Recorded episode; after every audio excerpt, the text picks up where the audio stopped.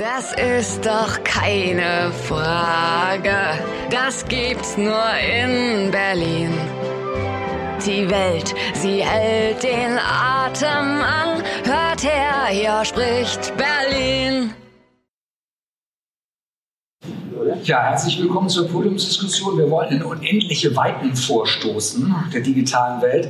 Ich hoffe, dass wir dann nicht im schwarzen Loch landen irgendwo und dass wir irgendwie doch was Konkretes am, am Ende rauskriegen. Ähm, Digitalisierung ist ja wirklich das Wort, was kein Mensch mehr hören kann. Wir müssen es trotzdem benutzen, weil das aus meiner Perspektive die größte Herausforderung für den Versicherungsvertrieb in Deutschland ist. Viele von Ihnen machen sich Gedanken, wie ihr Geschäftsmodell weitergeht, wie sie weiter davon leben können. Aber auch viele Versicherer machen sich natürlich Gedanken, wie geht das Geschäftsmodell, das Vertriebsmodell weiter. Wir haben eine große Unsicherheit, die die Lage prägt. Wir haben Insurtechs, die angreifen, die die etablierten Versicherer und die etablierten Vermittler angreifen. Wir haben über allem schwebend Amazon und Co. als die große Bedrohung. Wenn die mal kommen, dann ist sowieso alles zu Ende. Also der, der Darkstar, der dann über allem schwebt, obwohl den Todesstern konnte man natürlich auch killen. Ne? Aber das ist jetzt, das ist jetzt eine andere, ist eine andere Serie. Ähm, wir wollen heute mal ausnahmsweise, obwohl das als Journalist natürlich immer mein, mein Liebstes ist, keine Panik verbreiten und nicht Angst und Schrecken das kennen Sie alles zu Genüge. Wird das alles schlimm und wir gerne alle nach Hause gehen und uns aufhängen und unseren Beruf aufgeben? Wir wollen mal diskutieren, was es denn ganz konkret bedeuten kann. Die Digitalisierung, alles, was damit zusammenhängt, für Ihren Vermittlerberuf, für Ihren Vermittleralltag. Und welche Chancen es da gibt. Wir haben es eben in dem Impulsvertrag schon gesehen, welche Chancen es da gibt, sich auch zukünftig in einer Welt zu behaupten, in der sich digital und persönlich vielleicht gar nicht mehr so extrem unterscheiden. Ich darf Ihnen ganz kurz die Teilnehmer vorstellen zu meiner Linken in der Mitte von den drei Herren. Wir haben hier eine ganz natürliche Verteilung irgendwie, wenn Sie das so sehen. Hier ist die schwere Old Economy, die geht so bis hier. Herr Gräfer hat sich so ein bisschen, bisschen umorientiert. Und, und, und dann, die, die Zukunft ist dann da. Nicht? Und also das würde ich jetzt mal, das würde ich jetzt einfach mal als, als These in den Raum stellen. Mal sehen. Sie sitzen auch eher links. Ja, ich, ich sitze in der Mitte ganz oldschool. Ja. Und ich habe mir auch deswegen umgehängt, weil ich dachte, zu Jakobus muss mit Krawatte gehen. Der hat keine um, aber deswegen gerade. Deswegen gerade. Herr Böhm, Sie haben Okay, Herr Böhm, Sie haben auch keine oben, aber Sie sind auch Economy, da hilft es nichts. Also auch Tonschuhe hätten Sie da nicht ausgerissen heute. Sie sind bei einem Traditionsversicherer, der ist, glaube ich, gerade 2000, also 100, 100 geworden, 150 oder 75, Traditionsversicherer Volkswohlbund, da sind Sie im Vorstand. Heute machen die Leute unglaublich viel im Vorstand. Rechnungswesen, Controlling, IT, Betriebsorganisation, Revision, Recht. Früher hatte man da zehn Leute. Ne? Heute macht man das alles mit, mit, mit, mit, mit weniger Manpower. Ist ja auch richtig. Ähm, Sie sind äh, ausgebildeter BWLer, haben in Münster studiert und seit 2007 schon beim Volkswohlbund. Dann die Wissenschaft, ganz außen, auch oldschool. Professor Ehlert HSBA, Hamburg School of Business Administration, sind dort für den Bereich praxisorientierte Lehre und Forschung zuständig, nämlich Versicherungsmanagement. Und Sie sind auch so ein bisschen Beweger im Hamburger Markt, der ist ja verschnarcht, ich muss das mal sagen, ist ja ganz fürchterlich. Sie haben da Bewegung reingebracht, Sie haben gegründet und organisiert die Hamburg Insurance Innovation Days. Das ist für den Hanseat natürlich schon mal ein Kulturschock gewesen.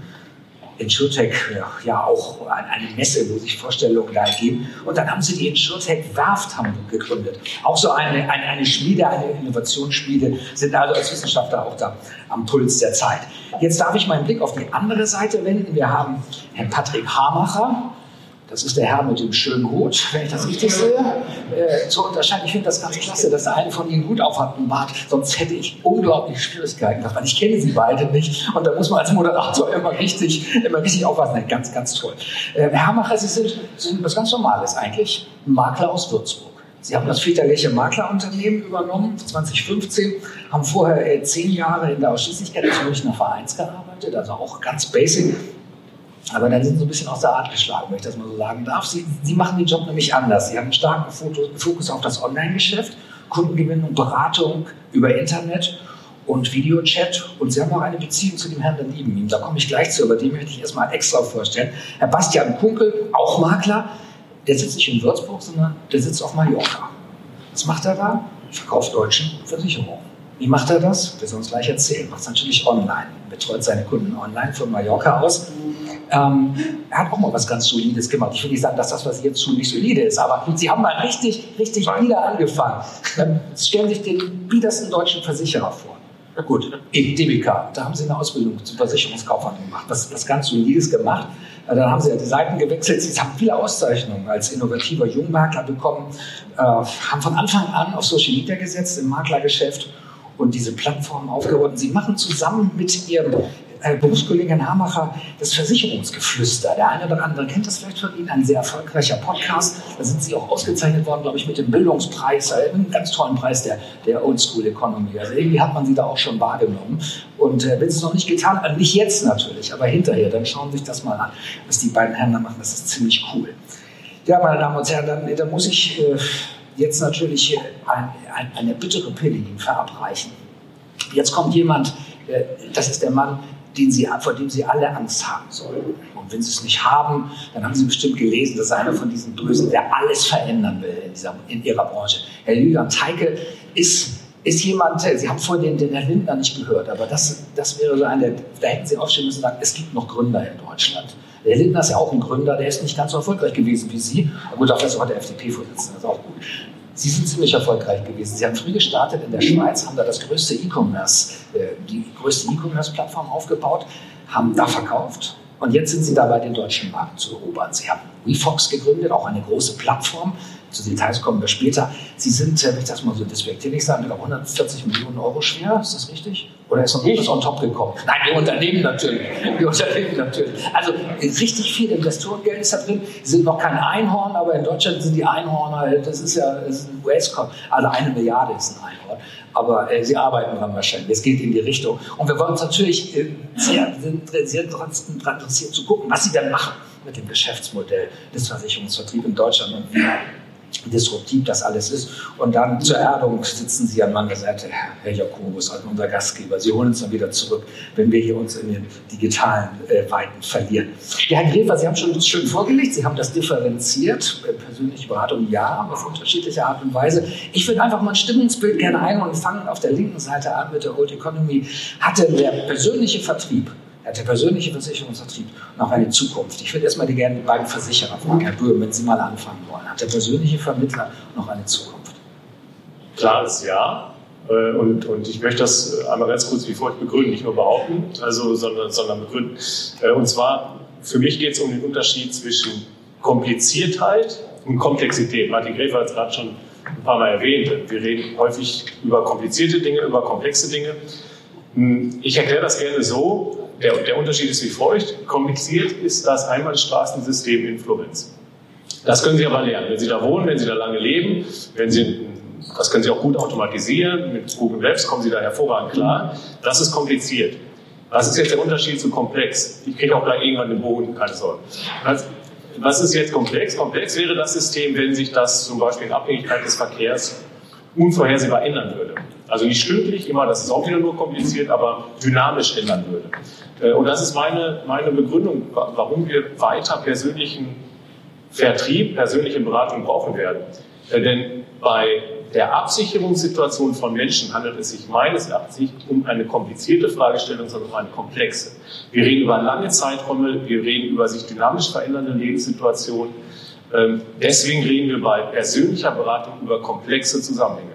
Der Vergleich eines Produkts, der ist in Anführungszeichen nur kompliziert. Da gibt es Parameter, die kann man vergleichen, das können Maschinen hervorragend machen, dann können sie Reihenfolgen bilden.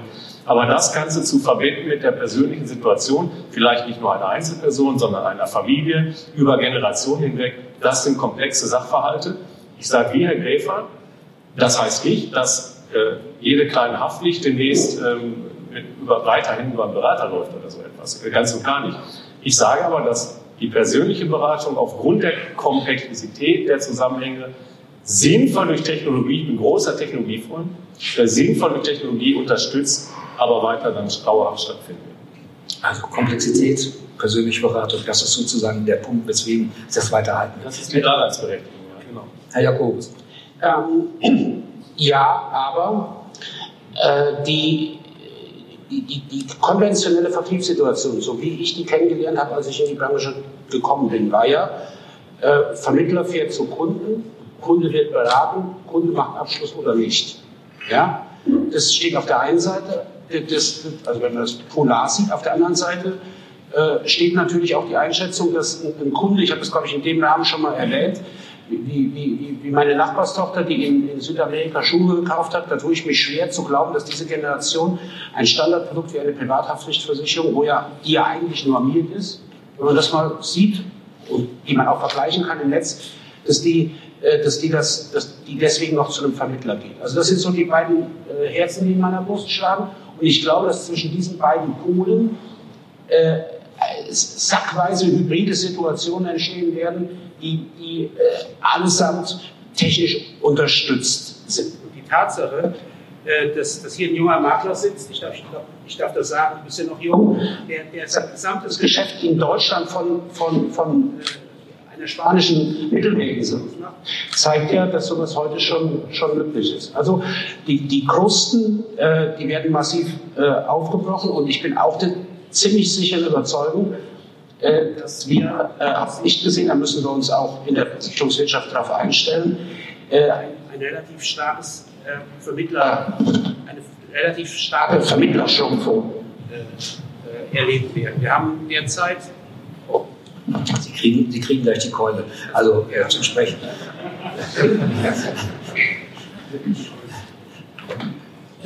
Wir, haben derzeit noch eine Vermittlerdichte in Deutschland, die liegt äh, zweieinhalb Mal so hoch wie in jedem anderen entwickelten Versicherungs, äh, in jeder anderen entwickelten Versicherungsvolkswirtschaft äh, auf diesem Globus. Und das wird natürlich auch dazu führen, dass ähm, wir uns überlegen müssen, wie enablen wir, um das neudeutsche Wort zu bringen, auch die Vermittlerstrukturen mit diesen hybriden Situationen umzugehen.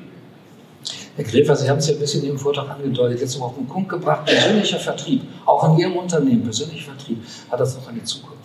Ja, aber nicht mehr so wie heute. Also ich glaube, dass die Komplexität, so wie Dr. Böhms gerade gesagt hat, ist genau das, was wir suchen müssen. Es kann doch nicht die Aufgabe eines persönlichen Beraters sein, die beste privathaftliche oder Hausratversicherung zu finden, aber es kann auch nicht seine Aufgabe sein, es wegzulassen. Also er muss es beraten in ganzheitlichen, in Bündelprodukten, er muss eine ganzheitliche Beratung durchführen und ganz ehrlich, ähm, Privatkunden, wenn wir uns bei dir auf die jetzt mal hier gerade fokussieren, haben vielleicht Fragen zur Baufinanzierung. Privatkunden haben Fragen zu anderen Finanzdienstleistungen, zu Geldanlagen. Wenn der persönliche Berater nicht in der Lage ist, durch sein Netzwerk solche Fragen zu beantworten, wird er in Zukunft deutlich weniger wert genommen und ernst genommen werden, auch für die Grundlagen dessen, was er heute macht. Also wenn er sagt, ich bin Versicherungsmensch, den Rest machst du woanders, dann schickt er seinen Kunden weg, vielleicht sogar für sein eigenes Geschäft. Also ich glaube, diese neu, sich neu zu erfinden, ist auch für die Berater höchste Eisenbahn. Und das heißt, in Netzwerken zu arbeiten, könnte zum Beispiel ein, ein Thema sein. Und nicht das einfache Geschäft wegzulassen, nur weil man denkt, das ist zu wenig komplex. Also Privathaftpflichtzusatzversicherung ist auch Themenfelder für einen Berater. Er muss es eben nur auch angehen. Jetzt lassen Sie sich nochmal die Stimme der Wissenschaft hören zu diesem Thema. Herr Ehlert, Sie haben doch auch geforscht zu dem Bereich. Was ist denn Ihre Einschätzung? Persönlicher Vertrieb, wie sind da die Zukunftsperspektiven? Ich sehe es, äh, ich sehe es ähnlich. Ich glaube, dass das Thema äh, persönlich und digital kommen muss und wird und auch die Branche braucht. Wenn man sich den demografischen Wandel anguckt, auch in der Vermittlerschaft, dann ist es absehbar, dass es deutlich weniger werden. Ähm, das ist eigentlich eine ganz schöne Situation, äh, wenn es sagen wir mal, die Nachfrage ähnlich bleibt, aber die Anbieterzahl von Beratung zurückgeht. Und da auch muss man sich fragen, wie stelle ich mich als äh, Vermittler auf, was mache ich selber, was mache ich über einen Bot, eine KI ähm, und wozu Hybridmodelle. Was man nicht ganz vergessen darf, ist, wir reden über die Produkte, wie sie heute sind. Ist die Frage, ob die Produkte so bleiben. Wir haben eine hohe Komplexität in der Produktlandschaft. Ähm, These ist, wenn die sich ändert und einfacher wird, äh, dann und insbesondere auch die Wechselhürden kleiner werden, dann muss man überlegen, äh, wie viel Beratung brauche ich noch oder wo bin ich mutiger.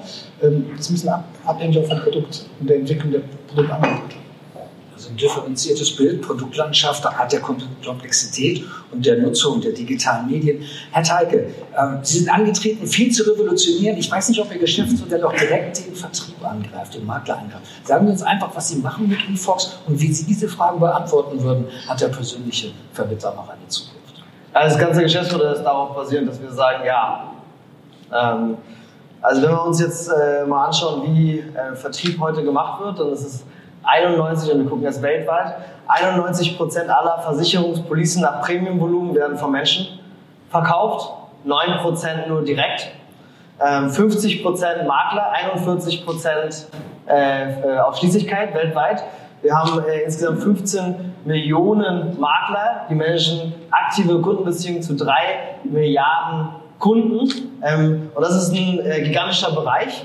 und genau darauf haben wir das WeFox Geschäftsmodell aufgebaut weil wir gesagt haben, äh, letztendlich ähm, haben wir hier ein riesiges Potenzial ähm, und wir möchten dieses riesige Potenzial in die digitale Welt heben. Äh, und das bedeutet letztendlich äh, den Kunden, der Makler, das Erlebnis zu geben, was sie auch in anderen Bereichen ihres Lebens bereits haben. Ja? Ähm, also die Bestellung äh, in Echtzeit äh, oder am gleichen Tag äh, zu bekommen, das Essen sofort geliefert zu bekommen, äh, auf den Knopf zu drücken und ein äh, Taxi vor der Tür zu haben. Das gleiche Erlebnis sollen diese drei Milliarden äh, derzeit betreuten Kunden von Maklern auch bekommen. Und äh, so wie wir das machen, ist letztendlich, dass wir sagen, wir nehmen die Bestandskunden auf unsere technologische Plattform, wir geben all diesen Bestandskunden Zugang zu, wie wir es nennen, Single Point of Contact, ähm, also äh, eine App, wo äh, man alle Bestandspolicen drauf hat und dann aber auch hauptsächlich Self-Service machen kann. Ähm, also einen Schaden melden kann über die App, Anpassungen der Policen vornehmen kann, aber auch einfache Policen selber abschließt. Aber man hat den Zugang immer zu seinem Makler, man klickt auf den Knopf sieht die Verfügbarkeit und kann sich über Videokonferenz mit dem Makler verbinden. Ja? Und äh, ich bin überzeugt davon, dass das äh, die Zukunft ist. Äh, der Mensch wird gebraucht äh, in einer auch komplett digitalen Kundenreise des Konsumenten. Und äh, was wir letztendlich brauchen, ist die Integration von den Experten, äh, aber nahtlos in die digitale Kundenreise des, der, der Mensch einstellen, der Vermittler einstellen und der Vorteil wird sein, er kann sehr, sehr viel mehr Kundenkontakte hochqualitativ äh, betreuen, ja? sehr viel mehr Umsatz generieren. Ähm, es wird sehr viel weniger Vermittler, sehr viel weniger Makler geben. Also ich sage, in den nächsten zehn Jahren, wenn wir jetzt weltweit schauen, wird es nicht mehr 15 Millionen, sondern maximal 1,5 Millionen Makler geben. Aber der Anteil des Geschäfts, der über Makler läuft, der wird nicht reduziert. Also Sie wollen den Makler oder helfen dem Makler die Digitalisierung, muss man so ganz in, in die Online-Welt. Was sagen denn die Makler dazu, also die, mit denen Sie Kontakt haben? Also es funktioniert nicht für alle. Ja? Es ist eine äh, wirkliche Veränderung des äh, äh Arbeitsstils. Ähm, also letztendlich sieht der Alltag so aus, äh, dass man ähm, äh, einen Kalender äh, öffnet auf der WeFox, auf dem WeFox-Portal und dort zehn Termine drin hat. Und diese zehn Termine, die sind nicht von einem selbst terminiert, sondern es sind entweder Bestandskunden, äh, die wieder mal eine Beratung brauchen oder ein spezifisches Thema haben, oder eben Neukunden. Ja, also pro Makler generieren wir ungefähr 300 Neukunden, äh, die Interesse haben an äh, hochpreisigen Versicherungsprodukten, Kranken- oder, oder Lebensversicherung. Und äh, man muss sein Leben umstellen, ja? Ähm, sein Arbeitsleben. Äh, letztendlich äh, kommen die Kunden rein, gehen durch eine digitale Kundenrisikoanalyse. Äh, ähm, darauf basierend werden erste Vorschläge generiert. Es wird eine Präsentation äh, vorbereitet und es wird terminiert. Und der Makler geht jetzt hin, hat zehn Termine, klickt drauf, äh, verbindet sich mit dem Kunden über Videokonferenz und kann dann direkt über Videokonferenz auch abschließen und kann dann nach dem Abschluss direkt zum nächsten Kunden gehen. Ähm, ist eine Veränderung, äh, damit kommt nicht jeder klar. Äh, und ich glaube, damit muss auch für die nächsten ein, zwei Jahre nicht jeder klarkommen, aber danach dann schon. Ich muss noch ein paar Mal nachfragen, weil es ein interessantes Modell ist, was der eine oder andere wahrscheinlich auch nicht kennt, in allen Einzelheiten. Eine ganz banale Frage, wovon leben Sie in diesem Geschäft? Das ist eigentlich ein, das WeFox-Modell, ähm, ist ein mittlerweile europaweiter Pool. Also wir sind nicht nur in Deutschland, äh, wir sind auch äh, in, der Schweiz, in Österreich, äh, in Spanien, in Italien und so weiter. Wir gehen jetzt sogar nach Japan. Im Oktober gehen wir live in Japan. Und es ist im Endeffekt ein Makler-Pool-Geschäftsmodell. Aber unser Ziel ist es nicht, den, vom Overhead zu leben und den Versicherern und, und, Kunden keinen Mehrwert zu bieten, sondern unser Ziel ist es, sowohl den Kunden über einen Single Point of Contact Mehrwert zu bieten, sowohl den Maklern über Neukunden und Reduzierung des Aufwandes mit dem Bestand Mehrwert zu bieten und den Versicherern äh, Mehrwert zu bieten, indem wir ihnen einen digitalen Zugang zum stärksten Vertriebskanal der Welt geben, den Maklervertriebskanal, aber voll basiert auf Daten und in Echtzeit. Ähm, und äh, wir probieren da mit dem Geschäftsführer des Maklerpools aber wirklich eine neue Generation ähm, von äh, digitalem Maklerpool letztendlich aufzubauen. Die Versicherer würde ich natürlich gleich fragen, ob Sie dabei sind, was Sie davon halten. Aber einfach mal die Frage an die Maklerschaft. Ist das Modell, was für Sie attraktiv ist? Sind Sie dabei? Oder wo, wo liegen Ihrerseits die Stärken und Schwächen des Modells? Wenn Sie vielleicht anfangen wollen, Herr Hamacher. Ja, ich, wir sind ja, glaube ich, Bastian und ich, wir sind ja hier eingeladen, um irgendwie so ein bisschen den Kontrast äh, zu bilden und eigentlich gegen alles irgendwie zu schießen, was hier gesagt wird. Das, das ist sehr gut.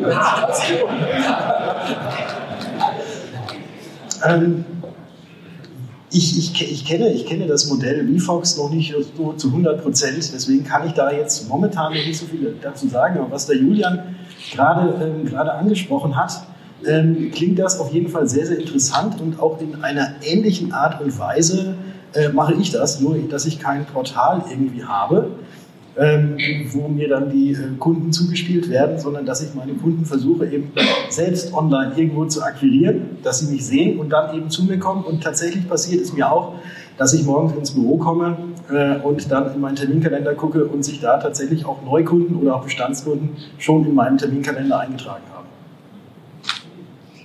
Wollen Sie noch ergänzen?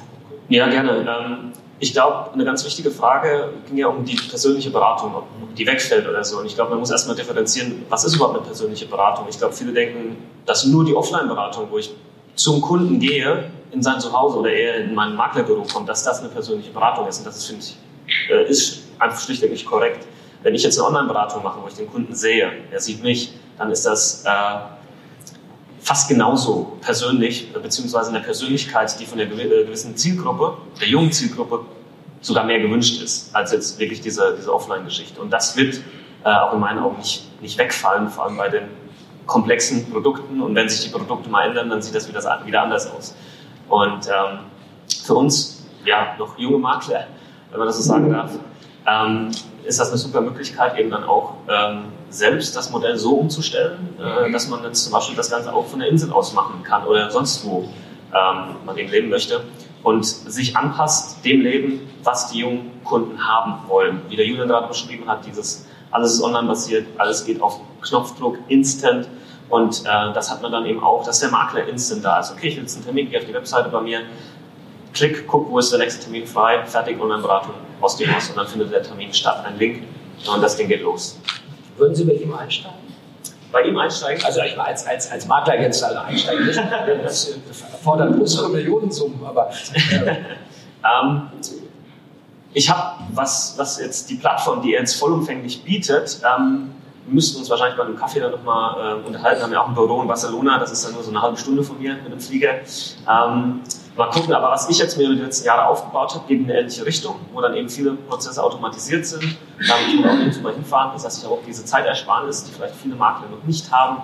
Da hat man dann eben dann mehr Zeit für mehr Termine, mehr Umsatz oder mehr Zeit für die Familie zum Beispiel. Ähm, aber ich finde, so Plattformen können für viele, aber nicht für alle äh, sinnvoll sein. Ja. Ja, da frage ich mal die Versicherer. Herr Teike hat ja, oder sein Unternehmen hat ja sehr offensive Ziele formuliert vor einiger Zeit. Da ist also schon von Weltmarktführerschaft die Rede. Das ist relativ knackig gewesen. Ähm, geht das von Ihrem Geschäft weg oder sagen Sie, das ist ein vernünftiges Modell, da kann ich mich anschließen, Herr Jörg? Also ich möchte zunächst einmal erwähnen, dass Herr Teike bei uns als Praktikant in der Versicherungswirtschaft angefangen hat bei der EDA. Das scheint, mir, das scheint, das scheint mir in, dem, in dem Zusammenhang nicht ganz, nicht ganz unwichtig. Also das, das, die digitale Sozialisierung hat er, glaube ich, bei uns gekriegt, Julia. Ja, oder? die, die Ja, ja, okay. ähm, aber aber äh, Spaß beiseite, schon lange bevor es BFOX gab, ich beschäftige mich ja auch schon sehr lange mit dem Thema Maklerpool im weiteren Sinne, habe ich gesagt, dass äh, am Ende des Tages die Maklerpools gewinnen werden, die äh, neben dem, dem Differenzmodell, da, das es da gibt, also der Versicherer zahlt eine Kurtage und der, der Pool gibt einen Teil ab, äh, Mehrwerte bieten müssen. Und äh, die entscheidenden Mehrwerte für den Makler sind halt erstens mehr Verträge oder mehr Kunden. Und wenn man das auf diese Aussage reduziert, glaube ich, dass wenn, dass, wenn, die, wenn die Vernetzung in die, in die Maklerbetriebe funktioniert, davon gehe ich einfach mal aus, dann glaube ich, dass das Geschäftsmodell wie Fox ganz, ganz große Chancen hat, nicht nur in Deutschland, sondern auch international. Also Sie werden dabei als Versicherer? Ja, ich bin sehr überzeugt davon. Ja. Herr Böhm. Ja, jetzt kann ich, jetzt kann ich nicht ganz so international, äh, also denken vielleicht schon, aber wir beschränken uns erstmal auf Deutschland. Aber äh, gleichwohl, also es gibt ja hier quasi gar keinen Dissens. Ne? Also wir haben alle gesagt, Herr Teike Sie auch, ja, wir haben alle gesagt, es ist da irgendwo ein Bedarf, der sich vielleicht verschiebt, je nach Situation an persönlicher Beratung. Diese Persönlichkeit muss nicht mehr im selben Raum stattfinden, die kann über Technologie äh, auch äh, weit entfernt äh, stattfinden. Man kann sogar Interviews äh, weit entfernt äh, durchführen. Also lange Rede, kurzer Sinn. Ähm, gegen das Geschäftsmodell, was Herr Teikin gerade beschrieben hat, äh, habe ich gar nichts. Habe ich gar nichts, weil das ist, ich sagte eben, es ist, ich bin großer Freund von Technologie. Was eben beschrieben wurde, ist ja nichts anderes als tatsächlich der persönlichen Beratung mit, der, mit, mit sinnvoller Technologie auf die, äh, ja, auf die Sprünge zu helfen. Da kannst du meines Erachtens äh, erstmal gar nichts gegen haben. Also die wären auch dabei. Oder sind dabei. Ich kann mir das vorstellen. Ja, Herr Griffer, jetzt müssen Sie noch mal antworten. Ja, danke, dass ich der Letzte sein durfte. Das hat mir Zeit zum Nachdenken gegeben. Ähm, eine Frage vorweg noch, aber zum Modell gehört auch ein Versicherer. Also One ist doch ein Versicherer aus der VFox-Gruppe. Wie passt das in die Maklerpool-Geschäftsmodellgeschichte? Also letztendlich ging es für uns darum, also okay, da müssen wir jetzt ein bisschen ausholen. Also Kein Problem. Ja. Ähm, also für uns ging es darum, dass wir gesagt haben, wir wollen ein Win-Win-Win-Modell, also für Makler, für Kunden und für Versicherer kreieren. Und ähm, haben gespürt, dass das, was die Versicherer, also unsere Partner wollen, ist ein Zugang äh, direkt ähm, zu der, der WeFox-Plattform und die Möglichkeit, A, die Kunden anonymisiert zu analysieren, äh, B, dann darauf basiert, Produktinnovation zu lancieren für eine bestimmte Kundengruppe und C, äh, dann in Echtzeit die Kampagnen äh, zu verfolgen und die Umsätze zu sehen, die live generiert werden. Okay? Äh, und das fanden wir eine tolle Idee und haben äh, dann nach Partnern gesucht, mit denen wir das zusammen umsetzen. Und haben dann gespürt, wenn wir auf große Partner jetzt setzen, dann wird das alles ein paar Jahre dauern. Äh, da werden wir jetzt nicht so schnell vorwärts kommen, wie wir uns das vorstellen. Und haben gesagt, äh, wir brauchen diese Kompetenz in-house, um diese wichtige Value Proposition, diesen Wert für Versicherungsgesellschaften generieren zu können. Und One ist letztendlich unser Speedboat, äh, was jetzt eine Plattform entwickelt hat, die angesprochene Plattform, die wir jetzt langsam öffnen über Schnittstellen zu Versicherungsgesellschaften. Ähm, und die Integrationsmöglichkeiten, die unser eigener Versicherer ständig weiter vorwärts pusht, werden wird allen anderen Versicherungsgesellschaften ebenfalls zur Verfügung gestellt. Ja? Also unser Innovationsvehikel. Und das ist wieder Privathaftpflicht für 35 Euro. Ja, Das ist Privathaftpflicht äh, und Hausrat. Herr Gräfer, Sie müssen jetzt noch die Frage beantworten. Sie haben zwei sehr schöne Fragen gestellt, aber jetzt müssen, werden Sie dabei.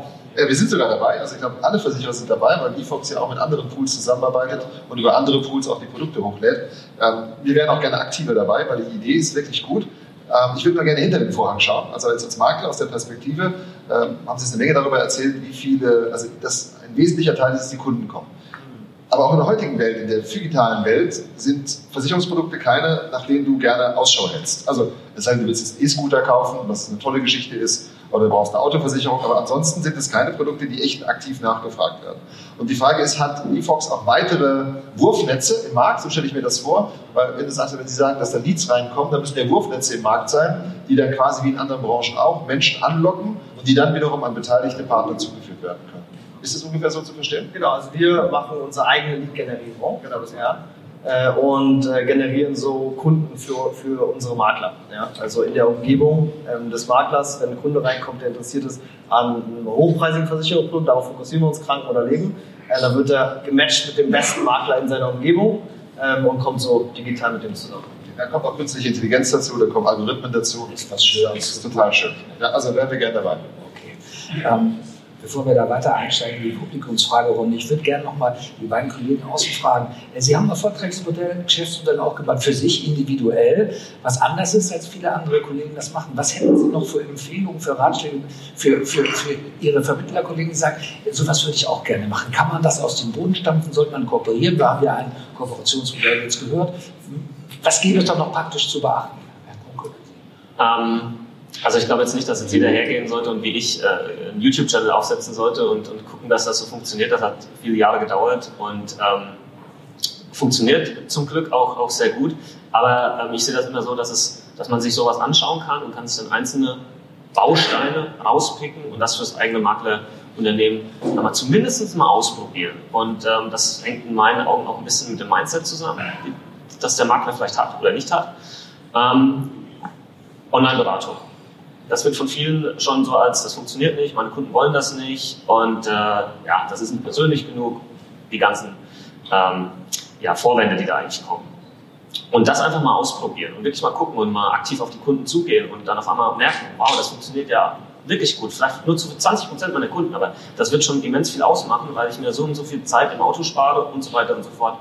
Ähm, und einfach mal hergeben zu sagen, okay, ich traue mich das jetzt mal, ich mache jetzt mal eine Pilotphase, ich hole mir vielleicht irgendjemand mit dazu, mit dem ich das zusammen machen kann. Ähm, die Angebote sind ja da. Ähm, und das wäre so eine, eine Empfehlung an, an, den Makler an sich. Und da gibt es auch keine Altersbegrenzung. Wenn jetzt jemand sagt, wir wissen ja, Durchschnittsalter ist irgendwo 55, bei uns in der Branche. Ähm, ja, ich bin zu alt, das, das mache ich jetzt nicht mehr. Ich habe einen Makler getroffen, das war letztes Jahr im Oktober, habe ich einen Vortrag gehalten über Online-Beratung dann kam er danach zu mir und sagte, hey, guck mal, das ist schön und gut, ja, Online-Beratung, alles cool, aber war jetzt nichts Neues für mich dabei. Ich mache das so schon seit einem halben Jahr. Der war 60 Jahre alt.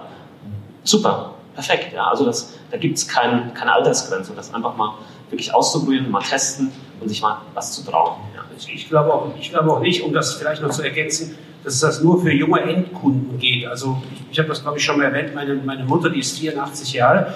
Ich äh, habe das große Vergnügen, regelmäßig von ihr gefacetimed zu werden.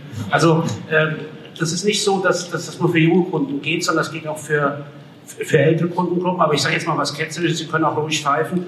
Manchmal sitzt das Brett vor dem Kopf des Vermittlers. Meistens sitzt es vor dem Kopf des Vermittlers und diese, diese Anpassungsfähigkeit ist oftmals nicht vorhanden. Wir sehen das auch in, in unserer technologischen Ansprache bei, bei, bei, bei einigen Vermittlern. Das wird, ist, ist einfach schwierig. Althergebrachtes loszulassen ist schwierig.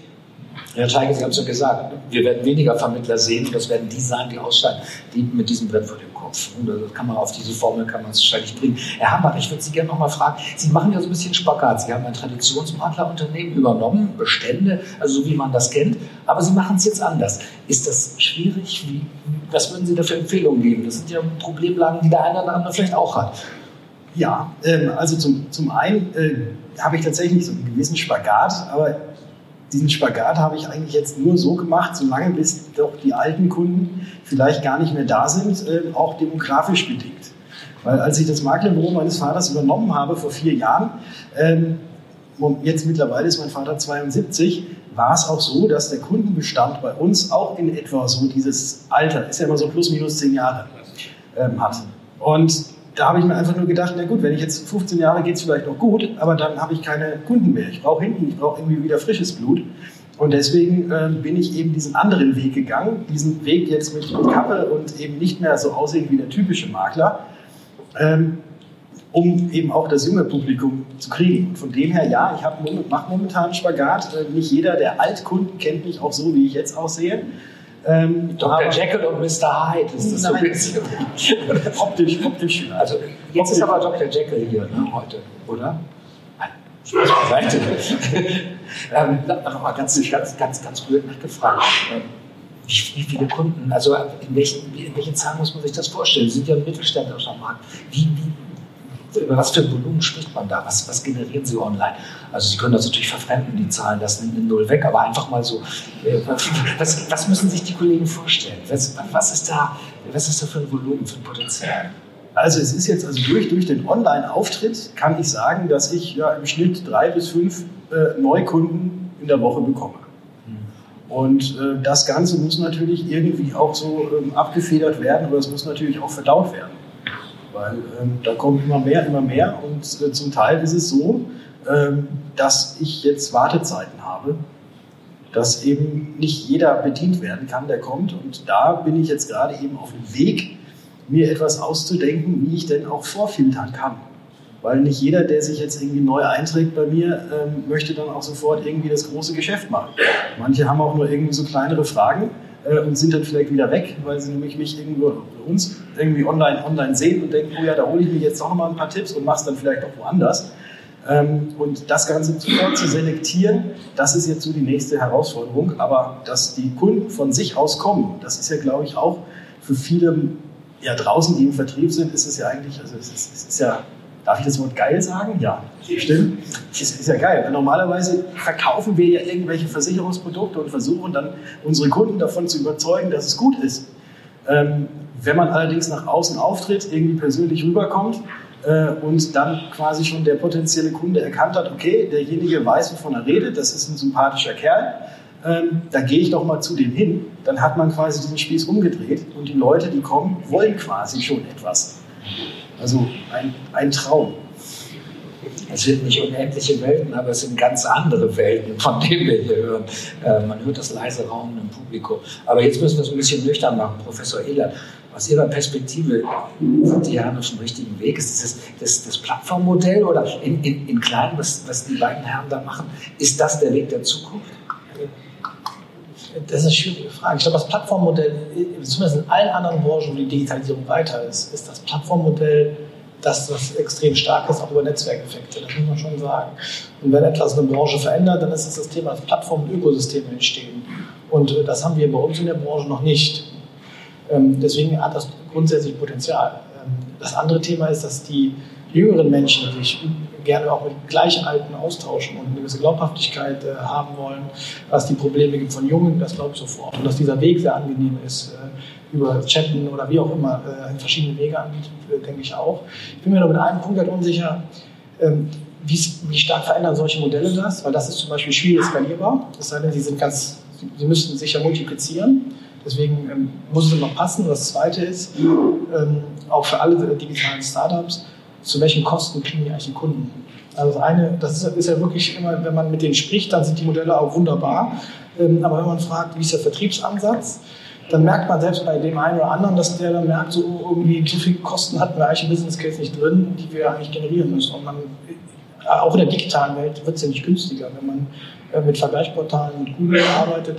Und da bin ich mir unsicher, inwieweit sich da Modelle durchsetzen können, die auch keine Bestände haben, keine Kapitalanlage. Das sind ja auch alles Ertragsquellen, ähm, die helfen zu wachsen äh, und über die Zeit Erträge zu generieren. Ja, geben wir das gleich mal weiter, die Kostenfrage. Na gut, Sie fangen ja jetzt an, aber vielleicht Herr Teige mal, was, über welche Kosten sprechen wir? Auch für Versicherer, für, für äh, das, was Makler abgeben und die Kostenbelastung des Geschäfts? Ja, also äh, wir haben äh, gestartet mit dem Modell, da gab es diesen direkten, sozusagen B2C äh, digitalen Makler. Äh, Ansatz äh, und da war für dieses äh, Geschäftsmodell und für ähm, diese App letztendlich um den Kunden auf dieses digitale Wallet zu bekommen, waren die Kosten ungefähr 80 bis 120. Das macht überhaupt gar keinen Sinn, ne, Euro. Ähm, und über unseren Ansatz an den Makler ranzugehen, und seinen Bestand letztendlich dann zu digitalisieren, sind die Kundenakquisitionskosten bei uns ca. 8 Euro.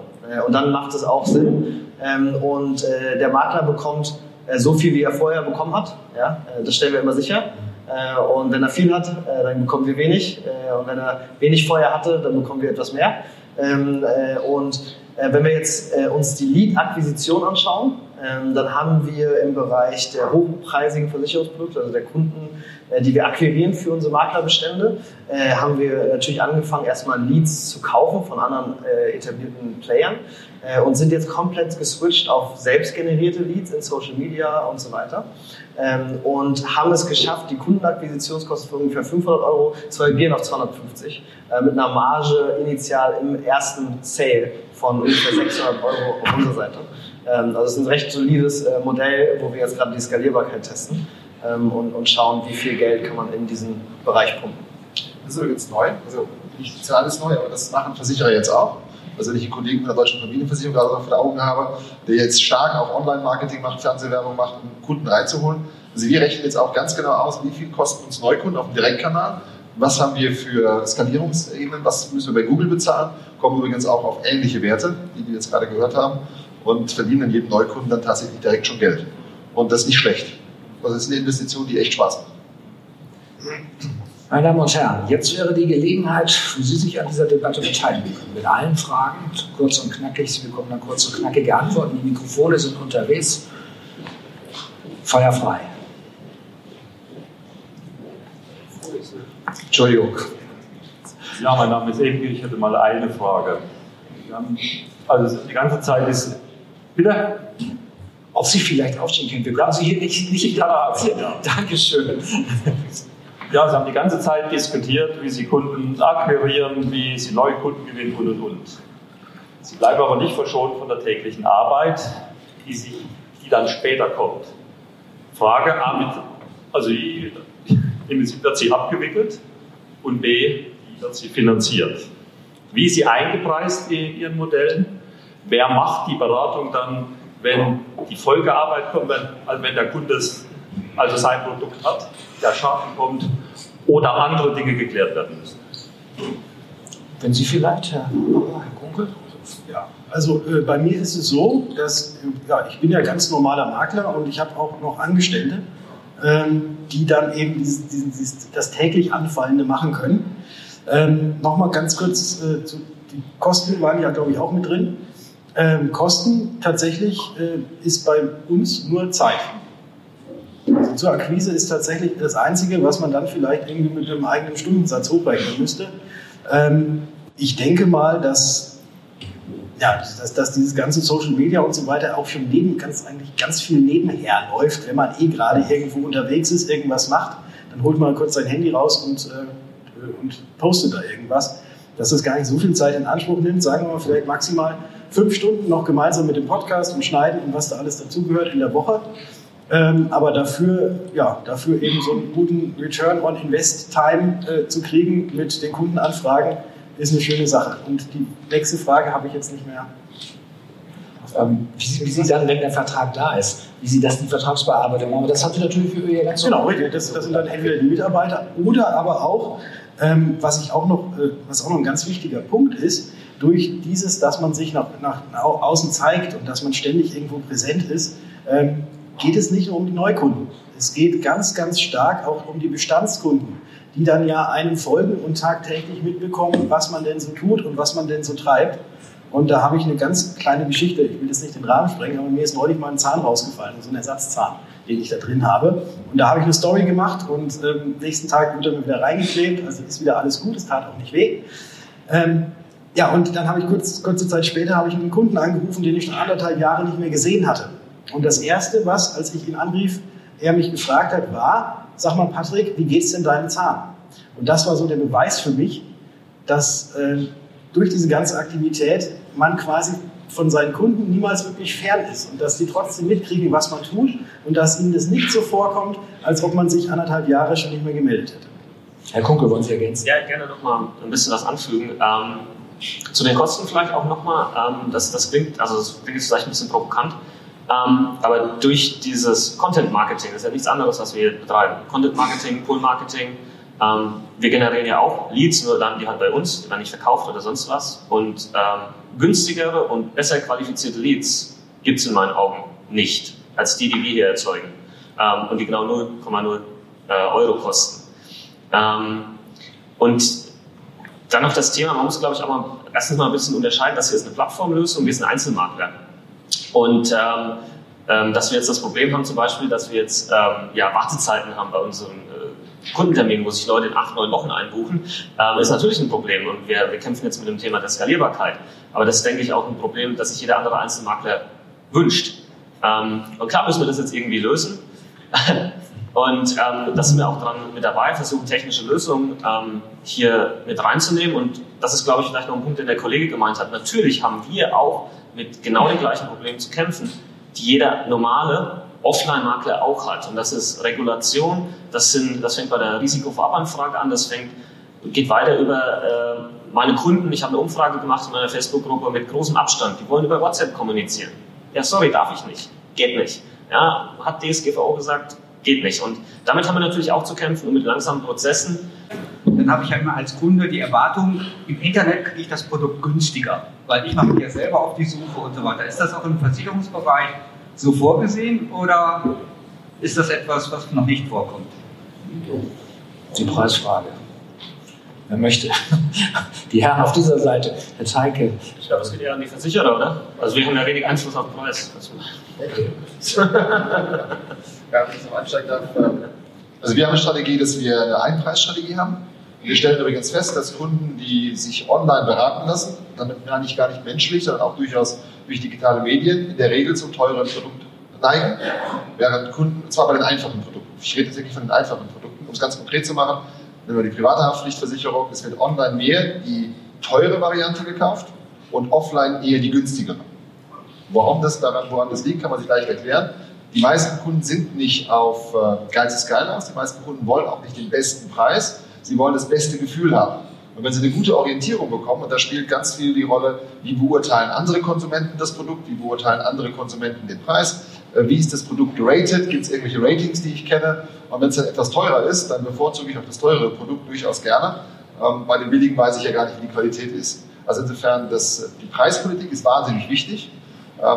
Ich glaube auch, dass es durchaus einen politischen Ansatz geben könnte, Preise unterschiedlich zu gestalten. Aber dann ist eher die Frage, dass Mobile-Kunden günstigere Preise oder teurere Preise finden als Desktop-Kunden. Das ist aber in der Europäischen Union aktuell zumindest verboten und das ist auch gut so. Ich wollte trotzdem noch mal die Vermittler fragen, sind das preisaffine Kunden, mit denen Sie Geschäft machen? die sagen, wir, wollen eine günstige Versicherung oder ist das nicht so das Thema bei Ihnen? Also da bei uns die persönliche Beratung sich natürlich auf die komplexen Produkte bezieht, wie Berufsunfähigkeitsversicherung oder private Krankenversicherung, ähm, ist das jetzt eher weniger so, dass der Kunde wirklich dann sagt, ja, jetzt will ich das günstigste Produkt haben. Überhaupt nicht. Ja? Also er will wirklich, wie der äh, Martin Greffer gerade gesagt hat, er will das ist gute Gefühl, er will wissen, okay, das ist ein gutes Produkt und wenn mal was ist, dann, dann leistet das. Ja? Und ich habe oft Kunden, der Patrick wahrscheinlich auch, äh, die sagen, hey Basti, kam eine Anfrage rein, ich habe jetzt Haftpflicht, habe ich schon gemacht irgendwie, ja, auf dem einen bekannten Online-Portal und äh, Hausrat auch, aber BU, ich habe mich durchgeklickt, ich habe da auch mal angerufen, das hat nicht geklappt, irgendwie war mir nicht sympathisch genug, keine Ahnung, können wir das gemeinsam machen. Also so ist so der, der Kunde, wie ich jetzt beschreiben würde, der bei uns landet. Ja, weitere Fragen, meine Damen und Herren.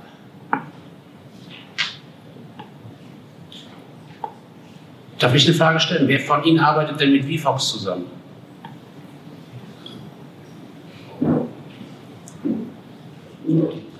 Also Herr Teigl, Sie müssen noch ein bisschen da bleiben und noch ein bisschen, ein bisschen bearbeiten, die Damen und Herren. Ähm, Steht dann da draußen auf dem Tisch.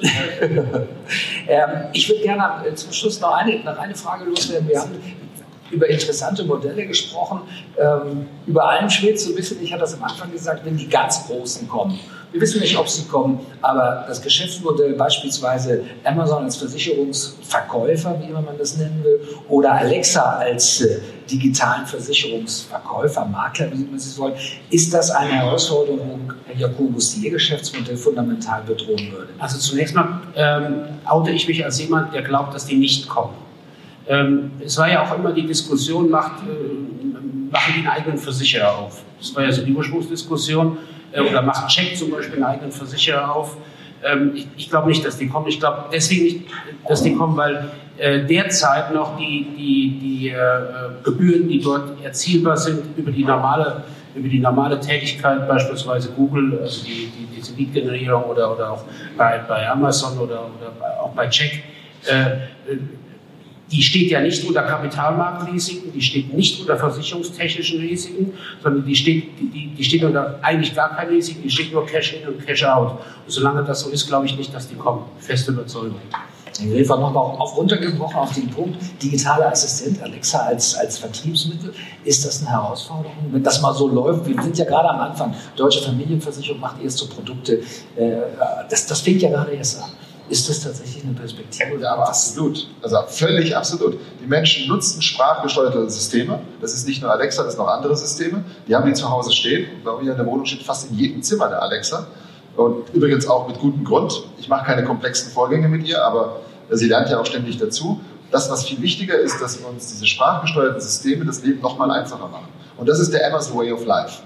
Die Idee ist, den Leuten wenig, möglichst wenig Schmerz zu verursachen, bei welchen Prozessen auch immer. Das nennen wir dann Digitalisierung. In Wirklichkeit ist es, es ist total angenehm und einfach, da einzukaufen. Übrigens, bei der Frage ist, ob ich daran glauben würde, ob äh, Amazon Versicherungen verkauft oder nicht, spielt gar keine Rolle, weil das äh, bei denen auf der Agenda irgendwann steht. Aber die haben so viele lohnenswerte Projekte vorher, dass die Frage sich aktuell tatsächlich nicht stellt. Jedenfalls sagt das der Deutschlandchef von, von Amazon. Äh, übrigens aber noch ein Punkt. Vor fünf, sieben Jahren zehn Jahren auf jeden Fall, war die Gründung eines Versicherers, da konnten wir alle erzählen, niemand macht einen Versicherer auf. Also ein Lebensversicherer auf gar keinen Fall, ein Krankenversicherer auch nicht, vielleicht ein Schadenunfallversicherer. Wie viel Neugründungen haben wir die letzten 18 Monate gesehen? Weil unsere lieben Freunde aus der Rückversicherungsfraktion plötzlich nach vorne stürmen und helfen, Lizenzen aufzumachen und sehr viel schneller. Also die Eintrittsbarriere der Gründung eines Versicherers war noch nie so niedrig wie heute. Wir sind beteiligt in der Schweiz an einem Start-up, Dextra heißt die. Richtig, richtig tolles Unternehmen, geile Typen. Ähm, die schweizerische FINMA, das ist die BaFin in der Schweiz, hatte bis zum Zeitpunkt, als die Dextra Rechtsschutz gegründet wurde, das war vor vier Jahren, gar keine Abteilung mehr für die Beantragung der Gründung eines neuen Versicherers. Die mussten die Abteilung neu einführen. Mittlerweile gibt es ein gutes Dutzend neuer Versicherer selbst in der Schweiz. Also ich glaube, da wird viel passieren und Amazon ist an der Stelle genau diese Plattform. Die können das nämlich auch schon. Und äh, da wird irgendwann was kommen. Die Frage ist nicht ob, die Frage ist wann. Herr Teige, ist das eine Bedrohung für Ihr Geschäftsmodell, wenn die ganz Großen kommen? Also, ähm, also ich glaube, wir reden über zehn Jahre. Ne? Also das war ja eigentlich die Überschrift. Ähm, Mindestens, ja. will nur nochmal, noch mal, was wir jetzt alles hier gerade besprochen haben, ist eher so ein Jahr oder ein paar Monate vielleicht. Ähm, wir sind am, äh, wir sind am Anfang der, ich sage mal, dritten Datenrevolution. Ja. Also die erste Datenrevolution war der Buchdruck. Das hat Jahrhunderte gebraucht, bis unsere Welt sich irgendwie verändert hat. Zweite große Datenrevolution war das Internet, 20 Jahre. Ja. Und massive Veränderungen in allen Bereichen des Lebens. Jetzt äh, kommt die IoT-Datenrevolution. Äh, die IoT-Datenrevolution führt dazu, dass das Wachstum an Daten exponentiell zunimmt. In den nächsten 10 Jahren wird doppelt so viel passieren wie in den letzten 20 Jahren. In den nächsten 5 Jahren wird vielleicht so viel unser Leben sich so stark verändern wie in den letzten 20 Jahren. Wenn man mal zurückblickt, was wir vor 20 Jahren alles nicht hatten und heute haben, dann ist es schon äh, gewaltig. Und ähm, deshalb ist es sehr, sehr schwer, jetzt so weit in die Zukunft zu blicken. Ja. Äh, ich habe trotzdem im Bereich Versicherungen ähm, äh, dort äh, eine These zum Bereich Plattform und ich glaube, ähm, dass diese großen Player, Facebook, äh, Google und, und, ähm, und so weiter, äh, die sind alles Kinder der zweiten Datenrevolution. Die werden die dritte Datenrevolution vielleicht mit Ach und Krach überleben, aber werden niemals so groß sein, wie sie heute sind. Und von daher habe ich vor dem Bereich relativ wenig Sorgen.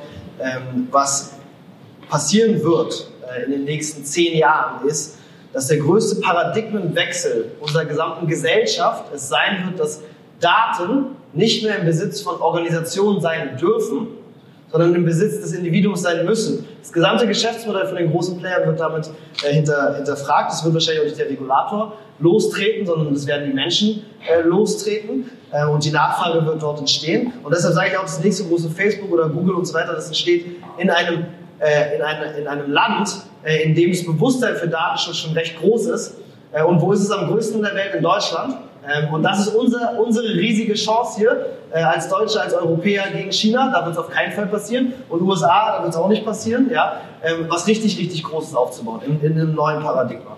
Und, äh, und meine These zum Bereich Plattform im Bereich Versicherung ist, ähm, dass sämtlicher Vertrieb digital sein wird. Äh, Versicherungsgesellschaften in eine digitale Plattform integriert sein werden, in der sie Zugang haben über eine Plattform zu sämtlichen digitalen Vertriebskanälen der Welt äh, und mit Point and Click diese Vertriebskanäle mit Produktinnovationen bespielen können und in Echtzeit äh, letztendlich die Umsätze äh, sehen können. Also ein, globaler, ein globales Rückgrat einer komplett digitalisierten Versicherungsindustrie, in der Versicherungsgesellschaften äh, immer noch existieren werden, äh, aber ein völlig anderes Profil haben, hauptsächlich Data Scientists, ja, Marke und vielleicht und Balance Sheet halt, ja, und, und Vertriebs also letztendlich ist das Interface, mit dem der Kunde mit dem Versicherer integriert, völlig egal. Ja? Also das kann Alexa sein oder das kann eine App sein oder das kann ein, weiß ich nicht, Hologramm sein, das ist völlig egal. Ja? Das kann integriert sein in jeden einzelnen Service, völlig egal. Ähm, und äh, und das, das sehe ich als, der Plattform, als Plattform-Play äh, global im Bereich Versicherung. Das war ein starkes Plädoyer für eine Welt, die wir uns auch noch nicht vorstellen können. Erinnert mich ein bisschen an den Film 2001. Da gibt es am Ende so einen unglaublichen Drogentrip wo wir alle sagen, es ist irgendwie geil, um das Wort nochmal zu benutzen, aber ich verstehe es nicht so richtig. So habe ich es eben, eben Ihre Ausführung verstanden. Wir müssen jetzt eigentlich an, richtig anfangen zu diskutieren mit dem Thema. Die Zeit haben wir aber nicht. Ich fand es sehr spannend. Vielleicht können wir es beim nächsten Mal vornehmen. Wir sind noch im grünen Bereich, Herr Kungs. Wir müssen noch nichts Böses tun. Ich habe noch eine Schlussrunde. Ganz kurz, äh, Herr Teige, Sie haben es jetzt schon, Sie haben, Sie haben es dort gehabt, aber ich würde noch mal ein bisschen basic sagen, Vermittlerbetrieb in zehn Jahren. Hey, Professor Ehler, zwei, drei Stichworte. Wie sieht das Geschäft der Damen und Herren hier aus als Makler, als Vermittler in zehn Jahren? Was sind, was sind die Essentials? Ich glaube, wichtig wird sein, dass man die Leads kriegt und es wird neue Quellen für Leads geben, wie das Bankkonto, PSD2. Es wird das ganze Thema Next Best Action wichtiger sein, dass, er, dass der, auch der Vermittler gecoacht wird, was ist der richtige Kunde für das richtige Produkt. Und ich glaube, dass, äh, so wie bei Herrn Außen, dieses Thema Multikanal ganz digital extrem wichtig sein wird. Und das denke ich mal sind die entscheidenden. Böhm, Ihr Szenario. Weiter persönlich, aber brutal viel besser technisch unterstützt als heute. Herr Jakobus. Um, ähm, Gates hat mal gesagt, Banking is necessary, banks are not. Ich sage, Insure, Insurance is necessary, Insurers are not. Das, da müssen wir uns mit auseinandersetzen und wir als Versicherer müssen darauf unser Geschäftsmodell neu aufbauen. Herr Gräfer. Wer es schafft, als persönlicher Navigator Kopf und Herz seiner Kunden zu erreichen, hat eine goldene Zukunft, egal auf welcher Plattform. Und dann noch Herr Hammacher, Herr Kunkel. Wie sieht Ihr Geschäftsszenario in zehn Jahren aus? Ich wusste vor zwei Jahren gar nicht, dass ich ähm, heute hier sitzen würde oder Online-Beratung mache. Deswegen kann ich auch nicht sagen, was ich in dieser schnellen Entwicklung in zehn Jahren, äh, was da passiert. Äh, vielleicht sitze ich ähm, auf Mallorca, habe eine virtuelle Brille auf und äh, bin quasi dann virtuell bei meinem Kunden im Wohnzimmer. Ich weiß es. Ja, ich sehe das ähnlich. Ähm, Digitalisierung, ähm, das Ganze wächst ja nicht linear, sondern exponentiell und damit kommt unser Hirn nicht klar. Das können wir uns gar nicht vorstellen. Und äh, es wird definitiv anders ausschauen, aber ich glaube, Vermittler, die, die das zumindest ein bisschen erkennen und äh, am Ball bleiben, gucken, was es für Möglichkeiten gibt, die mit implementieren, auf die wartet äh, ja, eine goldige Zukunft tatsächlich, weil der Vermittlermarkt an sich wird schrumpfen, definitiv, die noch da sind, äh, die ein gutes Modell fahren, für die wird es richtig gut aussehen. Tja, wir sind am Ende unserer Runde. Meine Herren, es war spannend. Sie haben uns interessante Zukunftseinblicke, wirklich neue Sachen vorgegeben. Ich hoffe, es hat Ihnen auch gefallen. Sie haben konzentriert zugehört. Ähm, ich bedanke mich, dass Sie dabei waren und äh, dass Sie uns durch diesen wilden Ritt von der Bundespolitik bis hin in unendliche Welten der Zukunft gefolgt sind. Sie haben auch noch einen Ritt heute Abend vor, glaube ich, der wird ein bisschen ruhiger sein. Wenn ich das so sehe, ein schönes Abendprogramm auf dem Wasser. Wir machen hier jetzt erst einmal Schluss. Dann haben Sie die Gelegenheit, das zu tun, was Sie tun müssen. Und um 17.30 Uhr geht es, glaube ich, weiter. Ich bedanke mich bei Ihnen fürs Zuhören.